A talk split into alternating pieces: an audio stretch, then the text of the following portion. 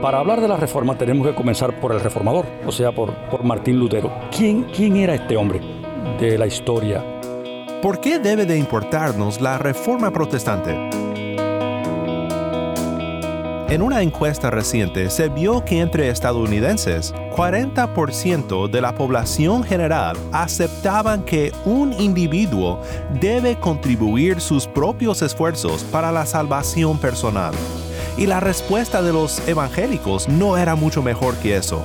36% del pueblo evangélico también respondió que nuestras buenas obras contribuyen aunque sea en parte a nuestra salvación personal. ¿Lo puedes creer? 36%. Necesitamos recordar la reforma protestante, porque fue un regreso al Evangelio que libera el corazón de la carga imposible de contribuir nuestros propios esfuerzos para la salvación personal. Y Dios usó a un desanimado y desesperado monje agustino llamado Martín Lutero para regresar al verdadero Evangelio.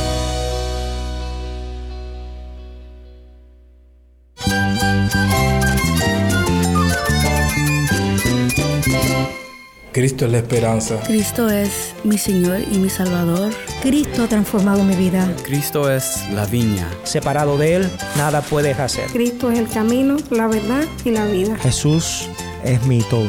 El único descanso, la única paz verdadera es con Jesucristo. Estás escuchando a El Faro de Redención. Cristo desde toda la Biblia para toda Cuba y para todo el mundo.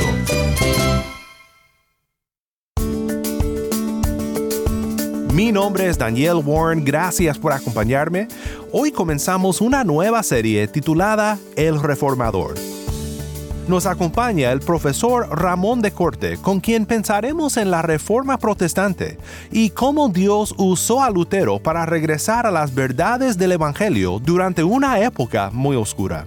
Cuando Lutero regresa de Roma a su país, él continúa dando clases en la Universidad de Wittenberg sobre la carta a los romanos y continuaba en su desesperada búsqueda de salvación y de perdón. Y un día él llega a Romanos 1, versos 16 y 17. Este pasaje, cuando Lutero llega aquí, esto fue para él una revelación.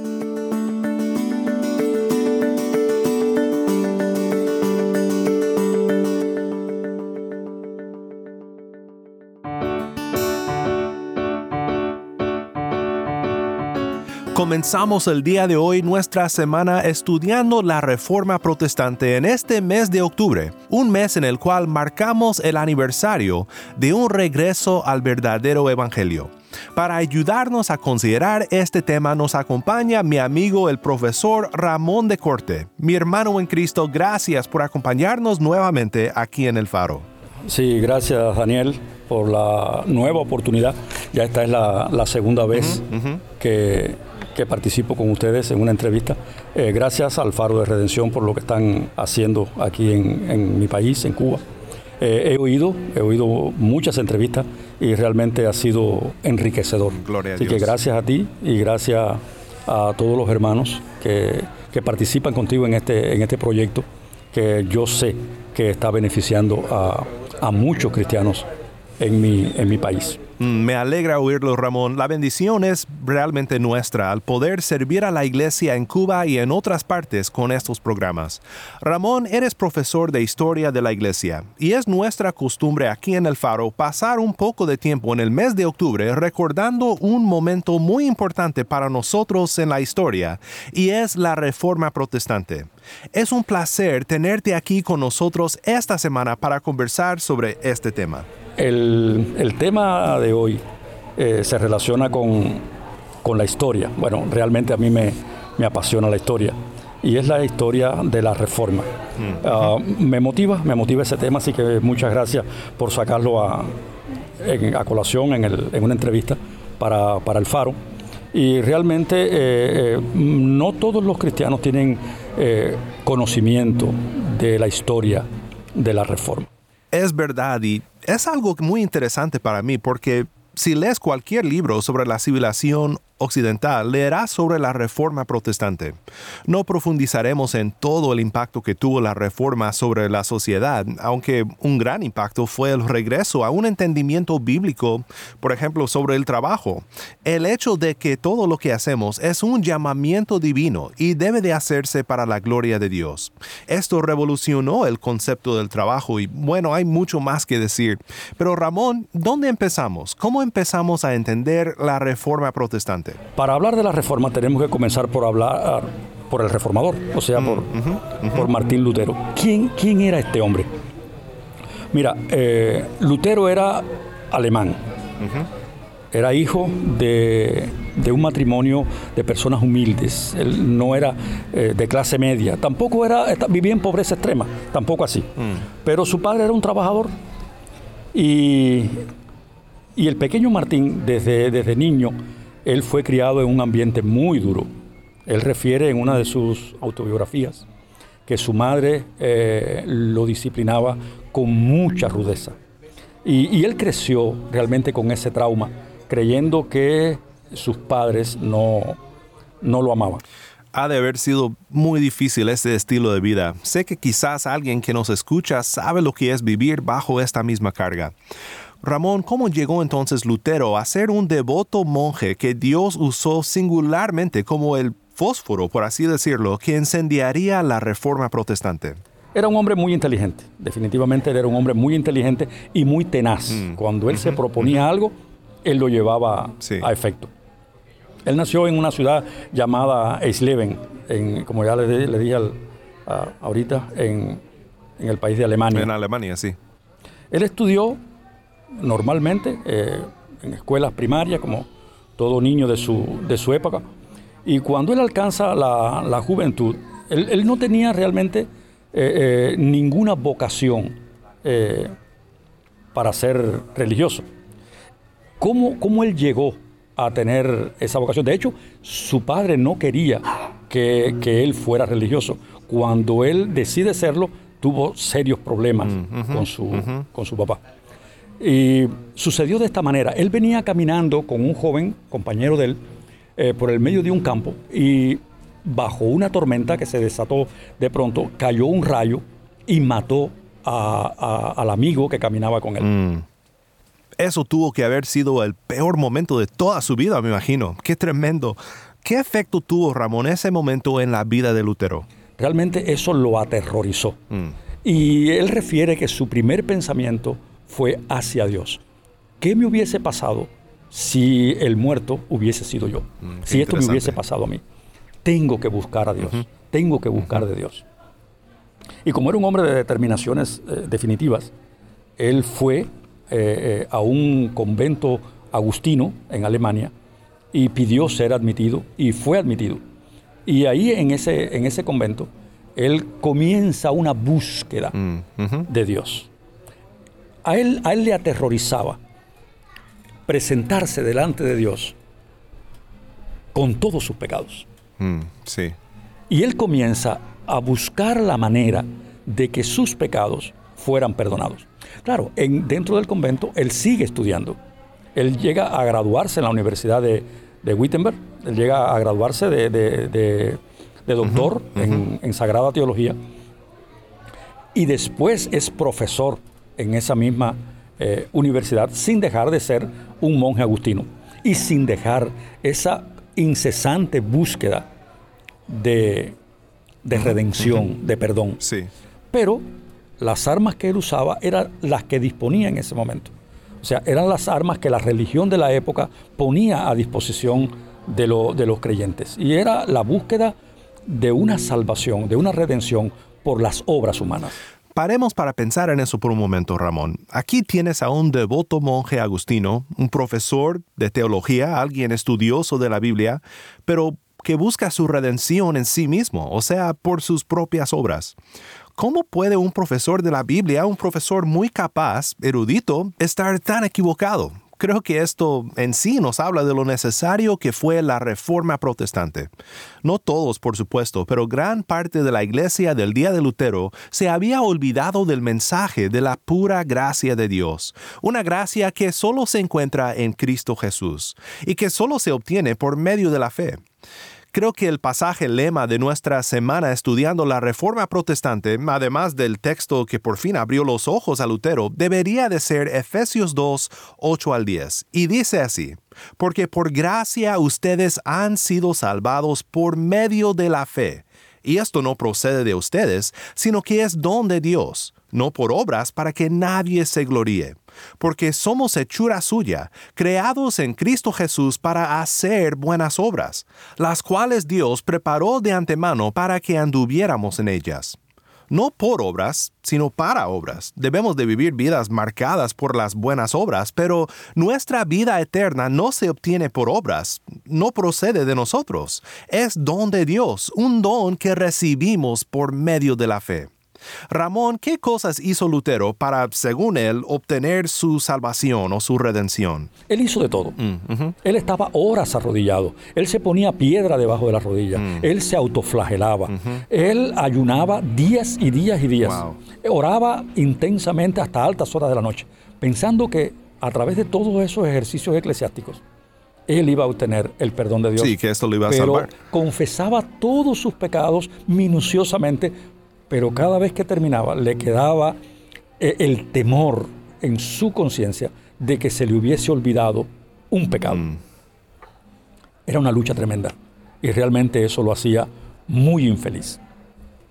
En medio de su carrera como doctor en teología, eh, él comienza a dar un estudio de la carta a los romanos, pero antes de llegar a ese momento, él decide dar un viaje a Roma. Él decide visitar el Vaticano. Mm. Y él va al Vaticano. Sí, sí, sí, el Vaticano. Como todo buen católico que está buscando el perdón, la redención, la aprobación divina, él subió de rodillas las escalinatas del Vaticano. Y en los días que él estuvo en el Vaticano, él vio de primera mano la corrupción del clero en su más alto grado mm. y a su más alto nivel. Estamos hablando del alto clero católico. Él vio una corrupción tal que se deprimió de una forma tremenda. Regresó a su país. ¿Qué hizo luego? Sintiendo en su corazón que algo debía pasar, algo debía cambiar. Ramón, ¿cuál fue entonces el momento en el que Lutero entendió no solo que algo tenía que pasar, sino que entendió el verdadero mensaje al cual la iglesia de su día tenía que regresar? La iglesia del día de Lutero, la reforma de la iglesia. Cuando Lutero regresa de Roma a su país, él continúa eh, dando clases en la Universidad de Wittenberg sobre la carta a los romanos. Y continuaba en su desesperada búsqueda de salvación y de perdón. Mm. Y un día, él llega a Romanos 1, versos 16 y 17. En este, en este pasaje de Romanos que dice, porque no me avergüenzo del Evangelio, porque es poder de Dios para salvación a todo aquel que cree, al judío primeramente y también al griego. Porque en el Evangelio la justicia de Dios se revela por fe y para fe, como está escrito, mas el justo por, la fe, vivirá. sí. Este es el pasaje lema de la Reforma Protestante, y la interpretación de ello que Lutero llegó a entender fue un regreso al antiguo mensaje del Evangelio, creído por siglos y siglos. De hecho, solo fueron alrededor de 300 años que desvió casi total de esta interpretación de Romanos 1, 16 y 17, y del mensaje del Evangelio. Este pasaje, cuando Lutero llega aquí, esto fue para él una revelación. Yo creo, en lo personal, que Dios usó este pasaje para hacerle entender de inmediato que la salvación no era un asunto de obras, que el hombre no puede ganarse su salvación. Y cuando él llega a, este pasaje, este, al final de este pasaje que dice, mas el justo por la fe vivirá, porque en el Evangelio la justicia de Dios se revela por fe y para fe. Él dijo, aquí está, Este es el camino de salvación. Yo creo que ese fue el día y el momento de la conversión de Martín Lutero. A partir de ahí, la vida de Lutero cambió.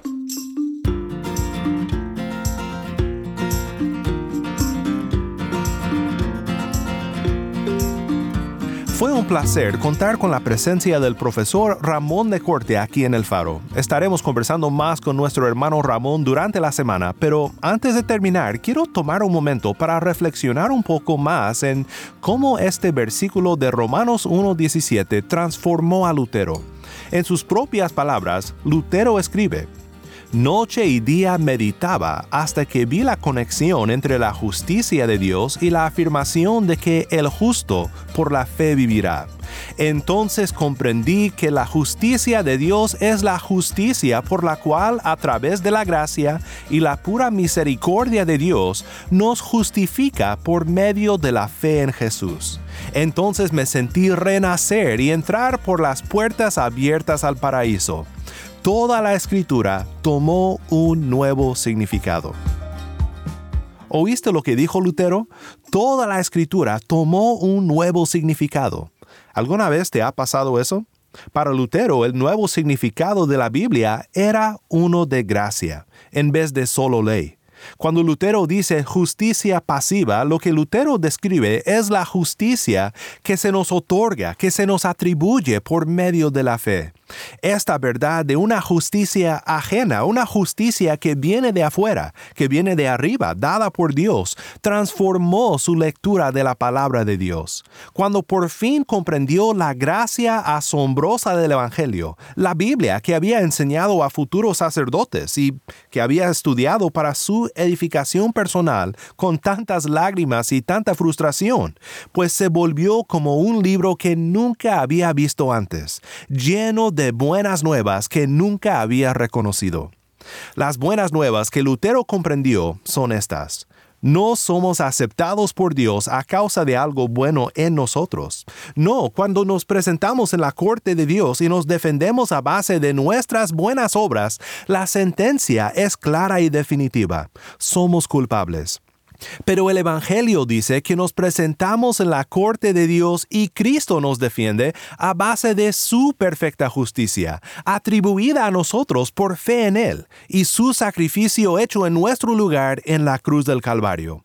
Y la sentencia es pura gracia para nosotros. Ya no somos culpables. Cristo tomó la pena de nuestra culpabilidad sobre sí mismo, y cuando murió y resucitó, nosotros fuimos liberados por por su infinita gracia, por sola gracia, por medio de sola fe, solo en Cristo. Y no solo fuimos liberados y declarados inocentes, fuimos declarados justos a los ojos de nuestro Dios. Esta es la doctrina de la justificación. Por un lado es como si nunca hubiéramos pecado, pero es mucho más que eso es como si hubiéramos vivido la vida perfecta que solo Cristo vivió. Estas son buenas nuevas para pecadores como tú y como yo. Quiero compartir contigo un hermoso ejemplo de cómo esto nos lleva a glorificar al Señor no solo es un buenísimo ejemplo de cómo la doctrina lleva a la doxología y la enseñanza bíblica a la alabanza, sino también nos muestra que lo que Lutero descubrió no fue algo nuevo, sino lo que la iglesia había creído, pero que había olvidado, había abandonado. La reforma protestante fue un regreso al Evangelio de la iglesia primitiva. Lo que te voy a leer es de una carta muy antigua titulada Una carta a Diogneto. No sabemos quién lo escribió, pero fue escrito alrededor de 200 años después de la muerte y resurrección de Cristo. El que escribe comienza con una pregunta. Dice, ¿qué otra cosa podría cubrir nuestros pecados sino la justicia suya?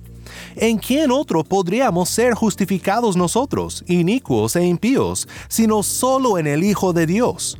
oh dulce trueque, oh obra insondable, oh beneficios inesperados, que la iniquidad de muchos quedara oculta en un solo justo, y la justicia de uno solo justificara a muchos inicuos. 200 años después de la muerte de Jesús, para pecadores como tú y como yo, el escritor de esta carta, la carta a Diogneto, alaba a Dios por aquel dulce trueque, el dulce intercambio. Y este dulce intercambio es lo que transformó a Lutero. Es el dulce intercambio del Evangelio. Y es lo que Cristo te ofrece si por fe vienes a Él. Oremos juntos para terminar. Padre Celestial, tú eres santo y nosotros somos pecadores.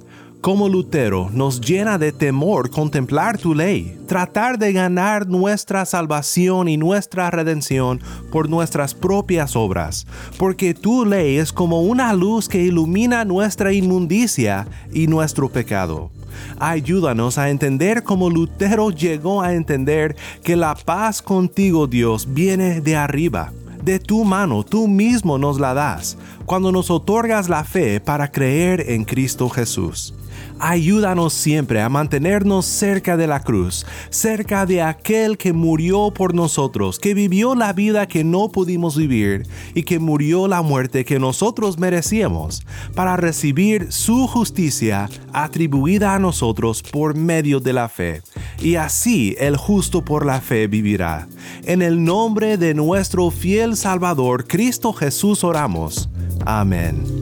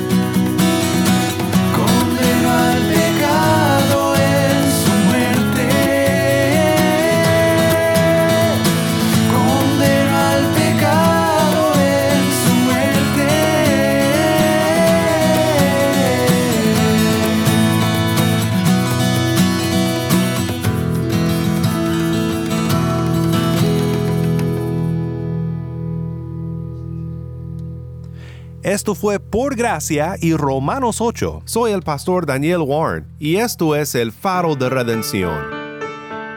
Una vez más, gracias Ramón por estar con nosotros aquí en el faro.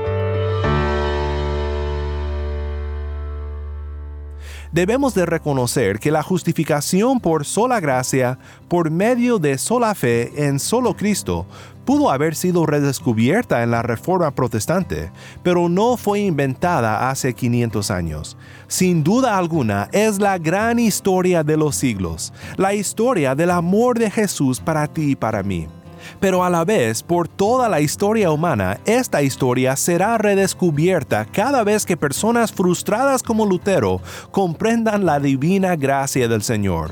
Un antiguo teólogo y predicador escocés, James Buchanan, bien observa esta realidad cuando dice, El Evangelio es más antiguo que Lutero, pero en cada generación subsiguiente sigue siendo nuevo. Buenas nuevas de Dios, tan refrescantes ahora como cuando primero fluyeron de la fuente de inspiración. Fue nuevo para nosotros, sorprendente, sobrecogedor y curiosamente conmovedor, como si fuera demasiado bueno para ser verdad cuando primero brilló como rayo de luz celestial sobre nuestros espíritus oscuros y perturbados, llenándonos con una paz que sobrepasa todo entendimiento. Será de igual forma nuevo para nuestros hijos y para los hijos de nuestros hijos, cuando ellos comprendan que tienen pecados que deben ser perdonados y almas que necesitan ser salvadas, y al último pecador convencido y convertido en la tierra, aún entonces será como buenas nuevas de una tierra lejana.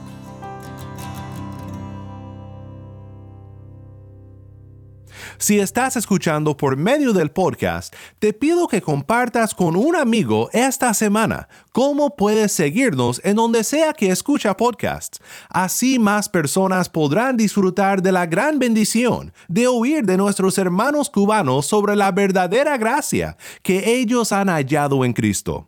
Y si estás en sintonía fuera de Cuba, considera apoyar este ministerio. Contamos con tu respaldo económico para seguir al aire en Cuba y en todo el mundo. Para hacer tu donativo, visita nuestra página web elfaroderedención.org diagonal donar. elfaroderedención.org diagonal donar.